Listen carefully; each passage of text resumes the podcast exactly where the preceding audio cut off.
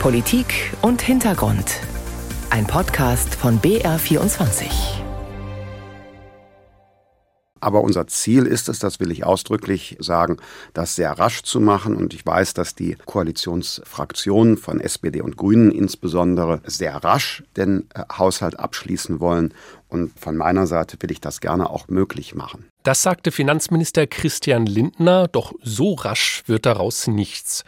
Die SPD-Fraktionsspitze hält einen Bundestagsbeschluss über den Haushalt 2024 in diesem Jahr nicht mehr für möglich.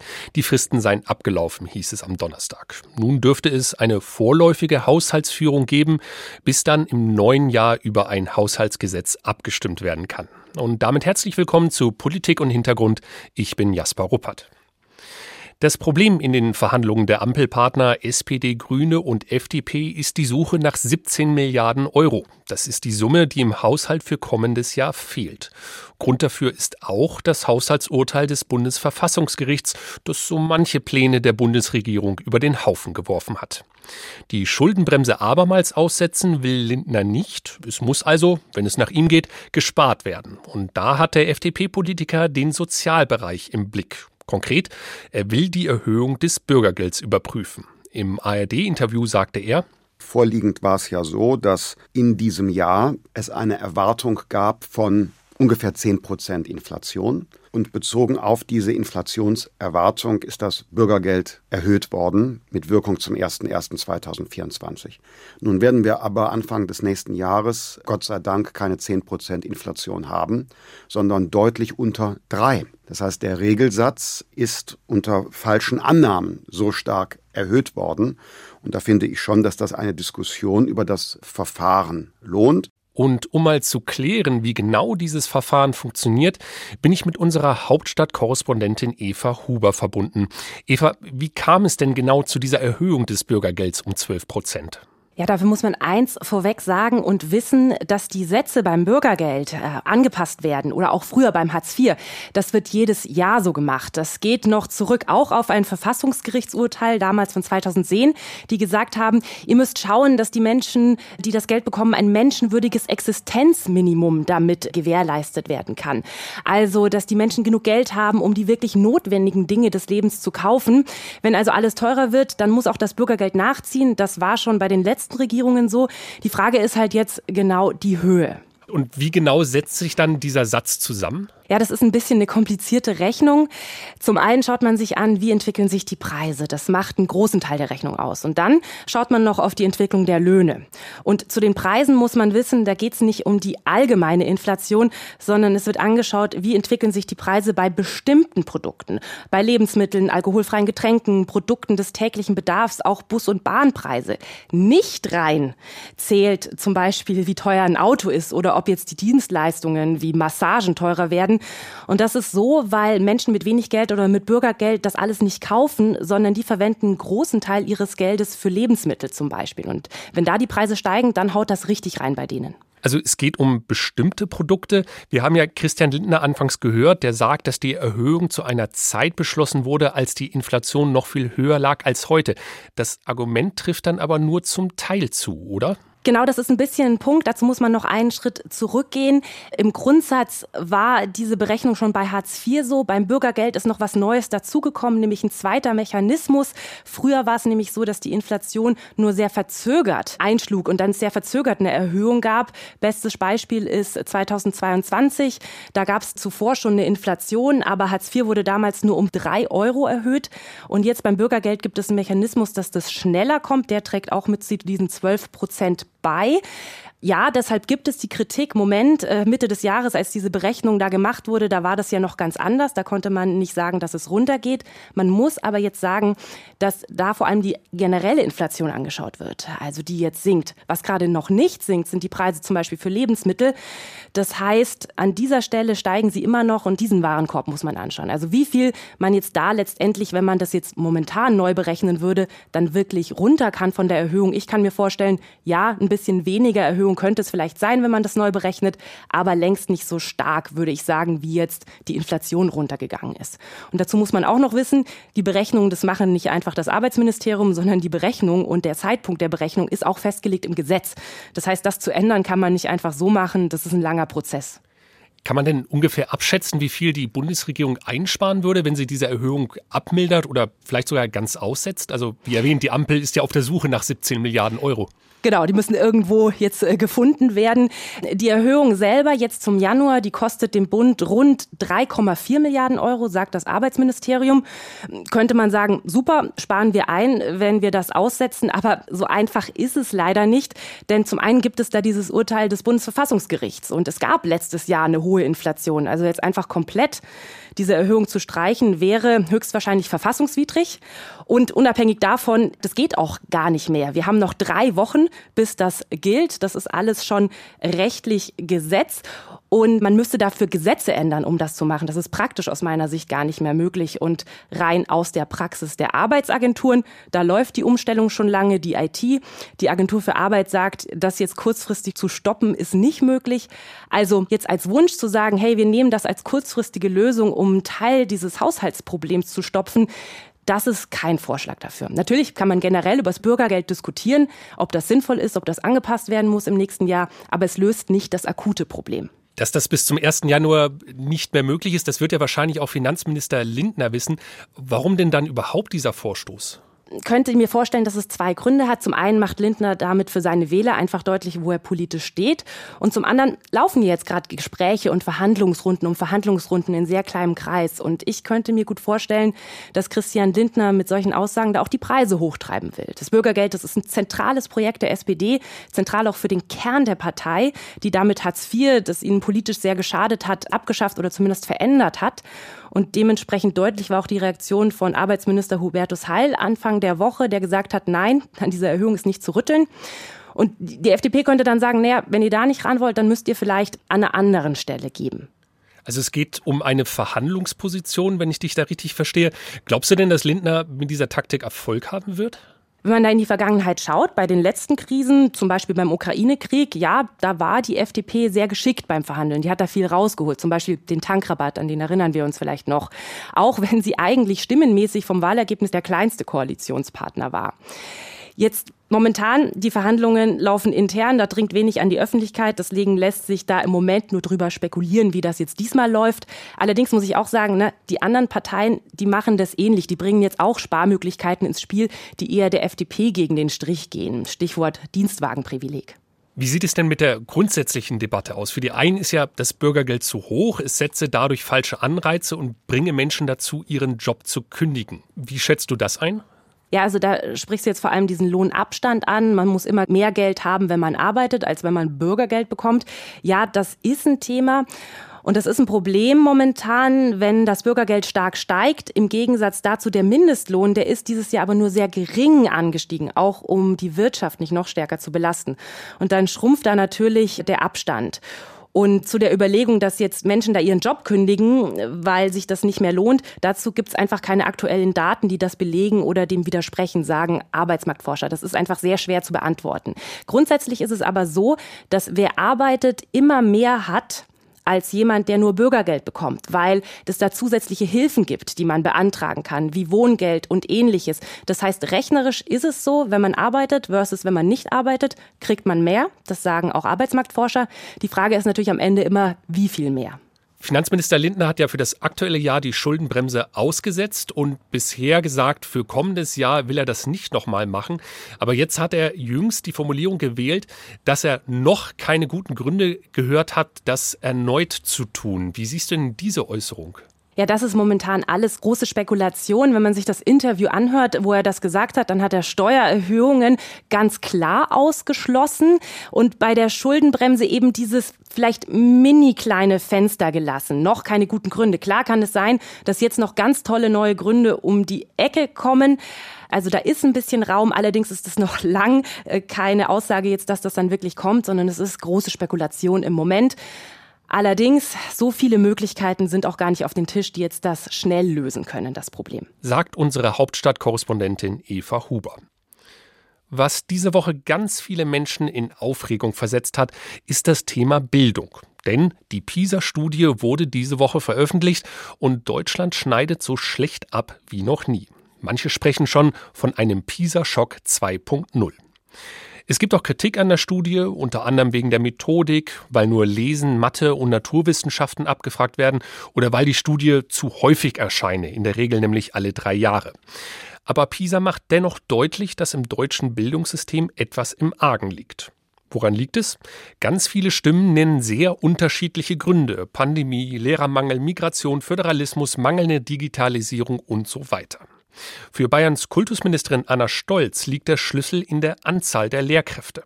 Das Entscheidende ist, dass wir genügend grundständig ausgebildete Lehrkräfte an unseren Schulen haben. Das ist der Schlüssel für beste Bildung.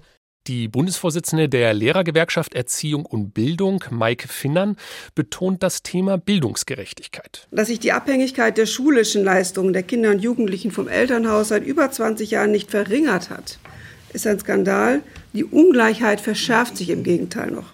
Und Florian Fabricius, Vorsitzender der Bundesschülerkonferenz, nennt eine ganze Reihe an Problemen. Unsere Schulen sind nicht ausreichend digitalisiert. Meine Mitschüler leiden unter psychischen und mentalen Problemen. Da hört es aber nicht auf. Chancengerechtigkeit im Klassenraum lässt auf sich warten. Klassenräume selbst sind von Schimmel befallen und einschussgefährdet. Wir haben es mit multiplen Krisen im Bildungssystem zu tun. Die Meinungen über die Ursachen der PISA-Ergebnisse gehen also auseinander. Und das ist nicht nur bei den eben gehörten Stimmen so. Auch bei uns in der Politikredaktion wurde emotional über das Thema diskutiert. Deswegen habe ich einige meiner Kolleginnen und Kollegen anschließend ein Mikrofon in die Hand gedrückt und gefragt, was sie glauben, was die Hauptursache für die Bildungsmisere ist. Und das sind ihre Antworten. Ich glaube, das größte Problem ist tatsächlich, dass das Schulsystem basiert auf einem Konzept, das wissenschaftlich überhaupt nicht mehr richtig haltbar ist. Also auf einem veralteten Lernkonzept. Das ganze System ist viel zu starr, um was zu ändern. Und es ist eigentlich darauf ausgerichtet, dass die Schülerinnen und Schüler in dieses System hineingepresst werden und da irgendwie reinpassen. Und was mir wirklich fehlt, ist, dass die Stärken, auch wenn sie vielleicht nicht in Mathematik liegen oder in Englisch, sondern vielleicht in sozialem Verhalten, in Kreativität, in was auch immer, dass das viel zu wenig gefördert wird. Es gibt natürlich Missstände in den Schulen, das wird in der Debatte jetzt auch immer wieder betont, aber ich glaube, man muss auch auf die Zeit vorher schauen, auf die Zeit, die die Kinder in Kindergärten beispielsweise verbringen. Auch da muss schon in meinen Augen ein stärkeres Gewicht auch auf Bildung gelegt werden. Da muss es keine Noten geben, keine Hausaufgaben, aber das Thema Deutsch lernen, ich glaube, das spielt da schon eine ganz, ganz wichtige Rolle. Na, da gibt es natürlich viele Gründe, aber ich schiebe nicht alles auf unser System, sondern ich sehe in verschiedensten Bereichen, dass wir als Gesellschaft uns auch von einem Leistungsgedanken verabschieden, sehr provokativ gesagt, es gibt dann das Bürgergeld, wenn man irgendwas abbricht und sich vielleicht nicht dem sozusagen Druck aussetzen möchte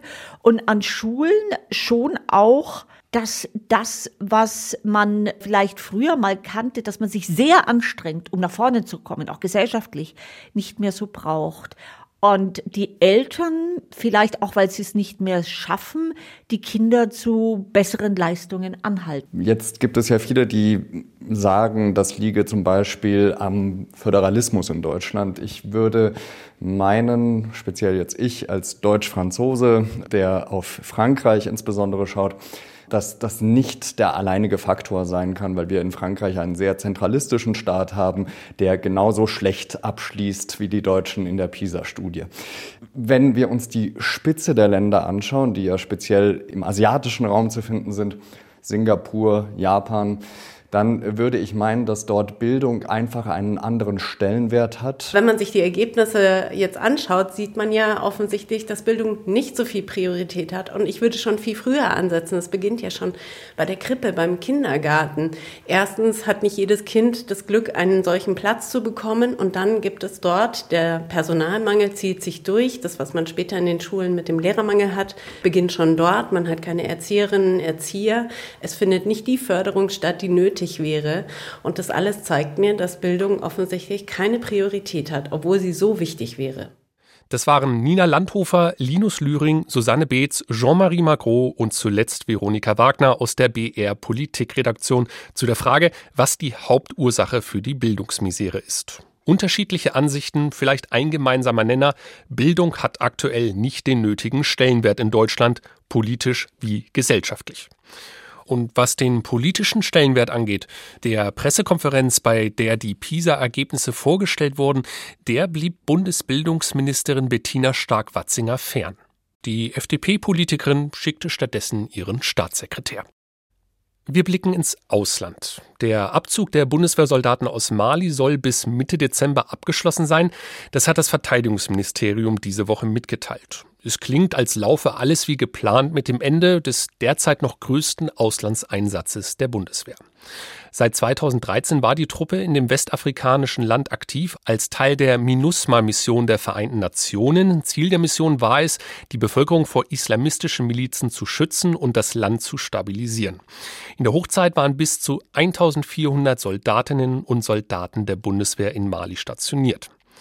Wie der Abzug der letzten Soldaten abläuft und ob damit eine Epoche für die Bundeswehr endet, darüber möchte ich jetzt mit meinem Kollegen Kilian Neuwert sprechen, der für den BR immer wieder über die Bundeswehr berichtet. Kilian, was passiert denn momentan in Mali? Wie kann man sich den Abzug der Bundeswehr vorstellen? Ja, im Moment ist er gewissermaßen in den letzten Zügen. Die Bundeswehr hat das Kontingent vor Ort schon seit Mai so strukturiert, dass der Abzug vorbereitet werden kann und dann auch damit begonnen. Das heißt, rein praktisch und bildlich gesprochen hat man zunächst mal festgelegt, was und wer bleibt bis zum Schluss, also bis zum jetzigen Moment, fliegt quasi mit den letzten Maschinen raus, auf was kann man vorher verzichten, auf was nicht.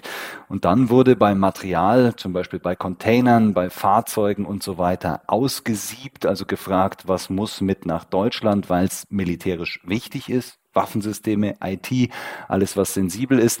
Da wurde in den letzten Monaten schon viel abtransportiert, das meiste ausgeflogen und anderes Material hat man vor Ort verkauft. Zum Beispiel dann, wenn es keinen militärischen Wert mehr hatte oder durch den Einsatz so an Wert verloren hat, dass der Rücktransport teurer gewesen wäre und auch nicht mehr lohnend. Also das heißt, wenn zum Beispiel Wettereinflüsse, Sandstürme, dergleichen Dinge so stark beschädigt haben, dass sie eigentlich in Deutschland kaum mehr zu gebrauchen sind. Allerdings hat man bei solchen Gegenständen dann die militärischen Kennzeichnungen entfernt, zum Beispiel auch die deutschen Flaggen. Das hat man vorbereitet und so geplant, dass am Ende beim letzten Flug alles Überflüssige weg ist und nur noch das da ist, was man wirklich braucht, die medizinische Versorgung zum Beispiel und alles, was für den Schutz des Abzuges von Nöten ist. Also bildlich kann man sich das so vorstellen, dass man so geplant hat, dass man am Ende nicht noch einen Gabelstapler braucht, aber der schon ausgeflogen wurde oder eben der Fahrer dafür fehlt. Insgesamt sicher komplex, das Ganze vorzubereiten, äh, zumal dieser Abzug ja beschleunigt werden musste aufgrund der Rahmensituation in Mali. Äh, eigentlich hätten die Truppen länger bleiben sollen, aber jetzt mussten sie eben rund fünf Monate vor dem zuletzt geplanten Abzugsdatum zurück sein. Bis Mitte Dezember sollen ja alle Soldatinnen und Soldaten zurück sein. Wie viele sind denn aktuell noch in Mali und ist das machbar? Ist ja nicht mehr viel Zeit bis dahin. So ist es. Das wird sicher in den nächsten Tagen über die Bühne gehen und es das heißt aus dem Einsatzführungskommando der Bundeswehr, dass das machbar ist. Das Einsatzführungskommando, das plant und koordiniert solche Einsätze. Aber es gibt Unwägbarkeiten. Da macht auch niemand ein Geheimnis draus. Zum einen ist da die Sicherheitslage. Während dem Abzug sind die Einheiten in den Augen von Terroristen möglicherweise ein leichteres Ziel als sonst. Und da ist natürlich auch das Wetter. Sandstürme zum Beispiel, die dann arbeiten oder fliegen quasi unmöglich machen können. Und die Logistikkette. Denn wirklich es muss jedes Zahnrad ins andere greifen, damit es funktioniert. Die letzten Transportflugzeuge müssen landen und wieder starten. Durch Pannen kann es da schnell Verzögerungen geben und die Bundeswehr kann eben auch nicht alles Material allein ausfliegen. Sie ist teilweise abhängig von internationalen Partnern, von anderen Armeen oder von Dienstleistern. Im Moment deutet aber alles darauf hin, dass der Abzug wirklich jetzt im Dezember beendet wird. Aber den genauen Tag, an dem alle Soldatinnen und Soldaten wieder in Deutschland sind, zu prognostizieren, das ist nicht ganz leicht. Wir sprechen da im Moment ohnehin noch über eine etwa dreistellige Zahl, die noch im Land ist, von den zuvor rund 1400. Lass uns mal allgemein über die Bundeswehr sprechen. Was bedeutet denn dieses Einsatzende für die Truppe? Sie ist ja angesichts der Sicherheitslage in Europa derzeit ganz anders gefordert, muss sich auf Landes- und Bündnisverteidigung im NATO-Rahmen konzentrieren. Angesichts dieses Abzugs aus Mali kann man zumindest für den Moment vielleicht von einer Art Epochen Wechsel oder Epochenende sprechen. Denn ich bin durchaus skeptisch, ob wir in den nächsten Jahren wirklich große Out-of-Area-Einsätze der Bundeswehr sehen werden, also Einsätze außerhalb des NATO-Gebietes. Kleinere Missionen wird es sicher geben, beziehungsweise die werden sicher auch weiterlaufen, aber bei großen Kontingenten bin ich da skeptisch. Denn per se soll die Bundeswehr das weiter können, aber ich habe starke Zweifel an der Umsetzbarkeit. Denn wenn man eben, du hast es angesprochen, diese Aufgaben im Rahmen der Landes- und Bündnisverteidigung ernst nimmt, dann wird beides parallel sicher schwierig. Kannst du das konkret machen, warum das schwierig wird? Naja, einmal, weil solche Einsätze wie jetzt in Mali, aber natürlich auch in Afghanistan zum Beispiel sehr viel Personal binden. Da sind ja jetzt nicht nur die 1400 Männer und Frauen, die da unten sind, da sind auch die, die die Vorausbildungen durchlaufen, die sich um die Abwicklung kümmern, die die Nachbereitung durchlaufen und so weiter. Man muss also allein den, den Kräfteansatz, das Personal durchaus multiplizieren. Und außerdem sind die Anforderungen ganz andere. In solchen Einsätzen waren kleine, zusammengewürfelte Kontingente vor Ort und in der Landes- und Bündnisverteidigung da muss die Bundeswehr wieder im großen Rahmen denken. Sie braucht große Verbände, Brigaden, Divisionen mit 15.000 bis 20.000 Soldatinnen und Soldaten, die auch aus sich heraus handlungsfähig sind. Und da muss die Bundeswehr erstmal wieder hinkommen. Das ist eine große Aufgabe im Moment. Und da ist es sicher hilfreich, wenn so eine Baustelle wie ein Einsatz in Mali wegfällt. Wenn wir auf den Mali-Einsatz mal als Ganzes blicken, wie fällt denn das Fazit aus? War die Mission ein Erfolg oder ein Misserfolg? Ich würde da gerne aus zwei Perspektiven draufschauen, auch zwei Perspektiven, die mir im Gespräch mit Soldatinnen und Soldaten durchaus häufig begegnen. Das eine ist quasi die politische, die große Perspektive. Im Mittelpunkt da die Frage, ob das Einsatzziel der Vereinten Nationen erreicht wurde durch die Mission MINUSMA, an der sich Deutschland ja beteiligt hat. Und da muss ich aus meiner Sicht sagen, da lautet die Antwort nein. Die Sicherheitslage in Mali hat sich verschlechtert. Stabilisieren konnten die internationalen Truppen das Land nicht. Jetzt muss man sich natürlich die Frage stellen, lag das an ihnen? Ja, eher nicht. Immerhin hat ein Militärputsch äh, mit zu diesem Abzug geführt. Die politische und militärische Führung in Mali will diese Mission schlichtweg nicht mehr. Aber bevor wir da jetzt stundenlang über Details reden, vielleicht ein Tipp für die Hörerinnen und Hörer, die sich für die afrikanische Perspektive interessieren, unbedingt den Podcast Ein Thema, drei Köpfe vom 18. August nachhören, denn da geht es genau um die Zeitenwende in der Afrikapolitik. Aber zurück zum Thema. Zweite Perspektive auf den Abzug, die militärische. Also konnte die Bundeswehr das erfüllen, was von ihr gefordert wurde seitens des Bundestages? Und da lautet die Antwort ja. Allerdings hatten die Soldatinnen und Soldaten vor Ort nicht alles selbst in der Hand. Beispielsweise hat die malische Regierung ja lange äh, untersagt, dass deutsche Aufklärungsdrohnen starten dürfen. Da konnten die Soldatinnen und Soldaten dann eben das nicht tun, wofür sie eigentlich dort waren, nämlich Drohnenaufklärung betreiben. Und das hat durchaus für Frustration und Unverständnis gesorgt. Also kurz zusammengefasst, politisches Ziel der UN-Mission nicht erreicht. Militärisch hat die Bundeswehr im Wesentlichen aber das leisten können, was von ihr gefordert wurde in Mali. Sagt Kilian Neuwert aus der BR Politikredaktion, der häufig über die Bundeswehr berichtet. Der Krieg in Israel und Gaza hat weltweit zu einer Polarisierung geführt und nicht wenige vertreten ihre Meinung vehement und lautstark. Wo die Stimmung richtig hochgekocht ist, ist an den US-amerikanischen Elite-Unis.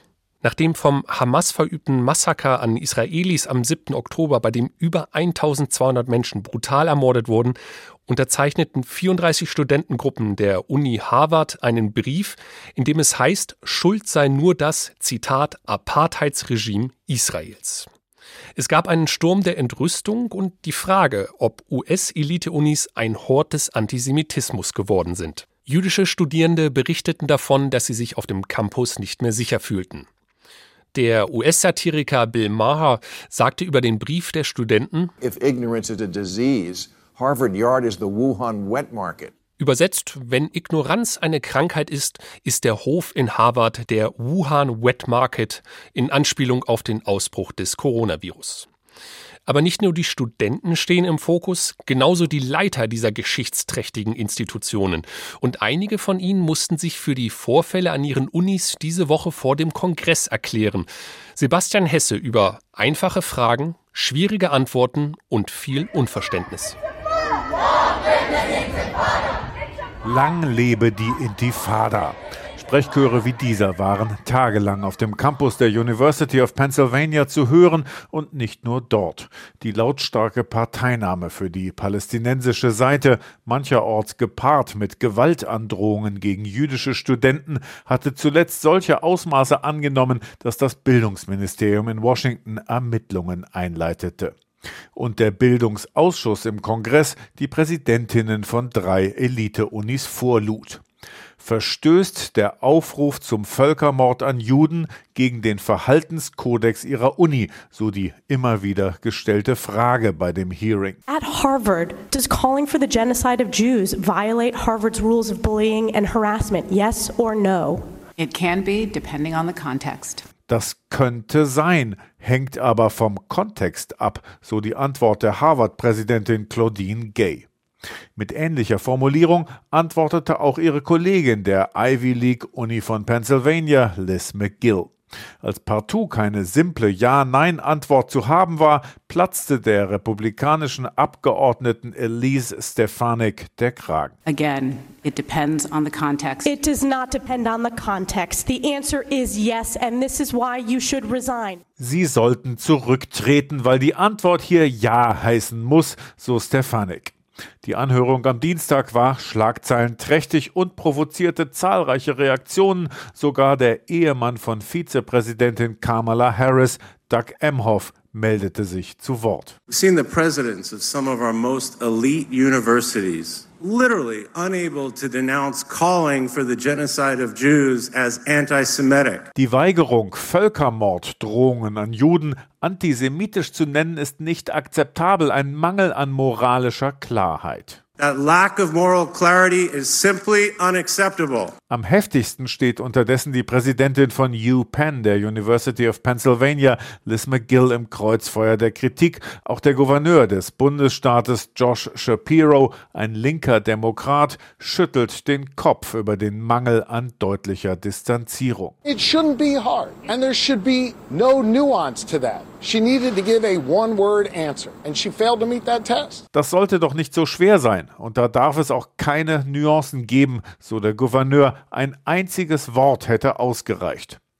McGill selber hat sich noch einmal in einer Videobotschaft zu rechtfertigen versucht. In that moment, I was focused on our university's long-standing policies aligned with the U.S. Constitution, which say that speech alone is not punishable. Sie sei in der Situation zu fixiert gewesen auf die lange geltende Haltung ihrer Hochschule, dass freie Rede nicht strafbar sein darf, so stehe es ja auch in der Verfassung. I was not focused on, but I should have been. Sie hätte sich aber lieber in eindeutiger Antwort auf das klare Verurteilen von Gewaltaufrufen beschränken sollen. Zu spät. Gestern Abend hieß es, der Verwaltungsrat der Uni werde McGill am heutigen Freitag den Rücktritt nahelegen.